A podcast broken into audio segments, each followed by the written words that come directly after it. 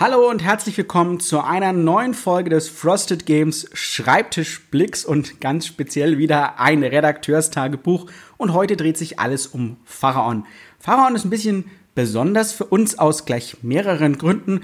Punkt 1, Pharaon ist ein Kennerspiel und zwar, ich würde fast schon sagen, fast an der Schwelle zum Familienspiel. Gibt schon viele Besonderheiten, weshalb es natürlich ein Kennerspiel ist aber eigentlich ein äh, vergleichsweise einfaches Spiel, wenn man mal unser normales Verlagsprogramm anschaut. Wir machen ja oft ähm, komplexere Spiele oder Spiele mit einem ganz speziellen Mechanismus, aber Pharaon mussten wir einfach machen, weil es so richtig, richtig, richtig gut ist. Ähm, es hat einen ganz cleveren Mechanismus, der super viel Spaß macht. Wir haben außerdem einen Solo-Modus in diesem Spiel. Das heißt, ihr könnt es äh, alleine spielen. Auch in der Solo-Modus ist nicht irgendwie aufgesetzt, sondern das ist ein richtig cooler, integrierter, spannender Solo-Modus, der richtig gut funktioniert. Und das ist für uns auch auf alle Fälle immer ein Kriterium, dass wir sagen, hm, das könnte ziemlich gut zu Frosted Games passen. Und das andere, was für uns an der Stelle Pharaon besonders macht, ist, dass es eine Co-Produktion ist. Und wie ihr vielleicht aus ähm, anderen Redakteurstagebüchern schon mitbekommen habt, legen wir sehr viel Wert darauf, selbst zu produzieren ähm, damit wir eben was ändern können und ja immer anpacken können. Und das ist natürlich bei der Co-Produktion viel, viel schwieriger, logischerweise. Denn Co-Produktion heißt, wir geben die fertigen Daten, die, die wir machen, an den Originalverlag und dieser Originalverlag druckt das dann quasi für uns mit. Und das macht man zumeist dann, wenn das Spielmaterial identisch ist und nicht angefasst wird, weil es zum Beispiel sprachneutral ist. Das heißt also, wenn wir jetzt etwas ändern wollten am Spielmaterial, dann ist das gar nicht so simpel für uns, weil wir eben eigentlich nichts ändern können. So, aber Mensch, ihr kennt uns, also natürlich mussten wir da auch was ändern und wir haben ähm, auch viel diskutiert. Es war gar nicht so kompliziert, was wir machen mussten. Und deswegen findet ihr tatsächlich die Änderung, ähm, die uns wichtig war an der Stelle, jetzt auch in allen Exemplaren. Aber ich, ich erzähle euch gleich nochmal, was das war.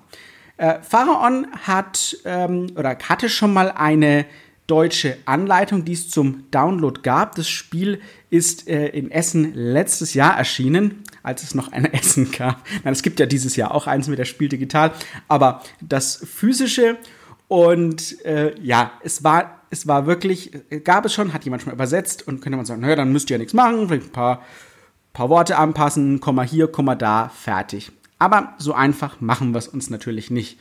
Und ähm, in, in Pharaon waren die Änderungen, die wir jetzt gemacht haben, ähm, dreifaltiger Natur, könnte man fast schon sagen. Ähm, dadurch, dass es ein Kennerspiel ist, war, war uns vor allem wichtig, dass zwei Sachen einfacher sind und zwei Sachen ähm, ja, verständlicher geschrieben sind. Das ist einerseits der, der Spielaufbau, der war ähm, sehr verwirrend gestaltet. Und wir haben dann einen einfachen sequentiellen Aufbau draus gemacht. Das heißt, ihr könnt jetzt einfach ähm, einem, den, dem, dem Ablauf folgen und das ist alles so strukturiert, dass ihr nichts überspringen müsst, dass ihr genau wisst, was muss ich an welcher Stelle wie tun.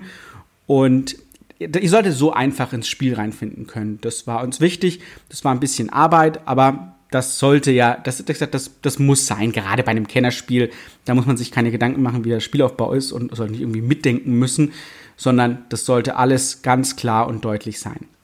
Dazu gehörte auch besagte Änderung, die wir jetzt eben noch mit rein diskutiert haben, denn auf dem Spielplan fehlten Startfelder. Es gibt auf dem Spielplan einige Leisten, auf dem ihr eure Marker positioniert und dann eben aufsteigt, wenn ihr Ressourcen bezahlt und es gab keine Startfelder. Also die Idee war des Spielplans, dass man quasi die Scheiben entweder gar nicht hinlegt oder dass man sie quasi unterhalb einer Leiste legt und dann äh, aufsteigt.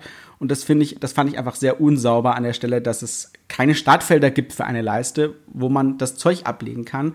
Und gerade wenn man eben den Spielaufbau macht, dann fällt das recht schnell auf, dass so ein Feld fehlt.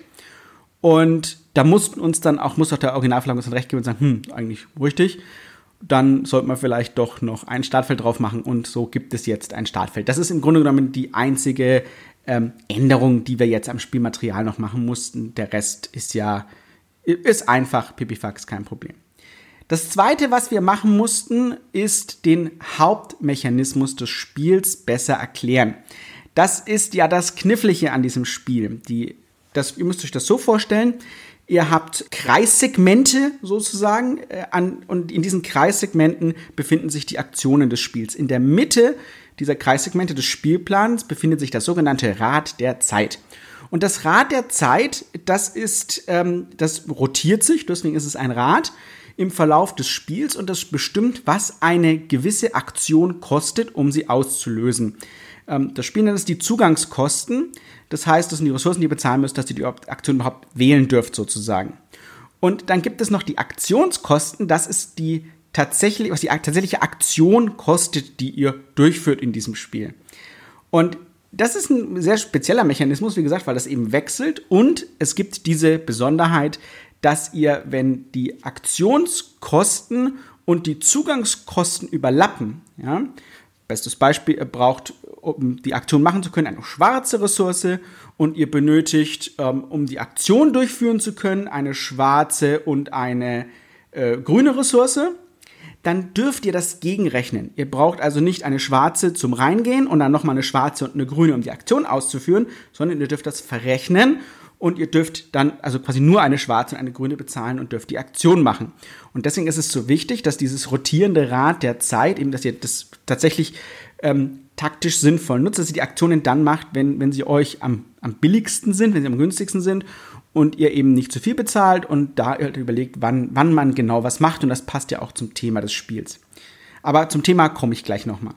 Und das war tatsächlich, das korrekt zu verstehen und das vor allem auch, dass es einfach ist, dass es alle notwendigen Hinweise gibt, dass ihr nicht um die Ecke denken müsst, so etwas zu verstehen, dass euch das Spiel ganz genau sagt, ähm, auf was ihr achten müsst, was hier besonders ist. Das ist was, was mir bei einem, also was mir sonst auch immer sehr wichtig ist und bei einem Kennerspiel natürlich noch wichtiger. Ähm, ich möchte euch nicht die Strategien quasi vorkauen, aber ihr müsst nicht ähm, schon nachdenken müssen, um ganz grundsätzliche Mechanismen zu verstehen, also welche Implikationen das hat. Und diese Überlegungen ist, ist es mit in die Anleitung geflossen. Das steht schön mit da, damit ihr einfach ins Spiel findet. Das war die zweite große Überarbeitung an der Stelle. Also wir hatten den Spielaufbau bearbeitet, wir haben den, den Aktionsmechanismus besser dargestellt.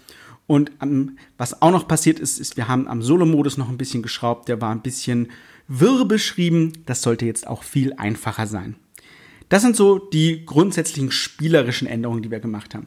Was ich auch noch gemacht habe, und das ist, ähm, wer jetzt auch öfter mal meinen Redaktionspodcast hört, das Tagebuch, der weiß auch, dass mir das Thema immer sehr wichtig ist.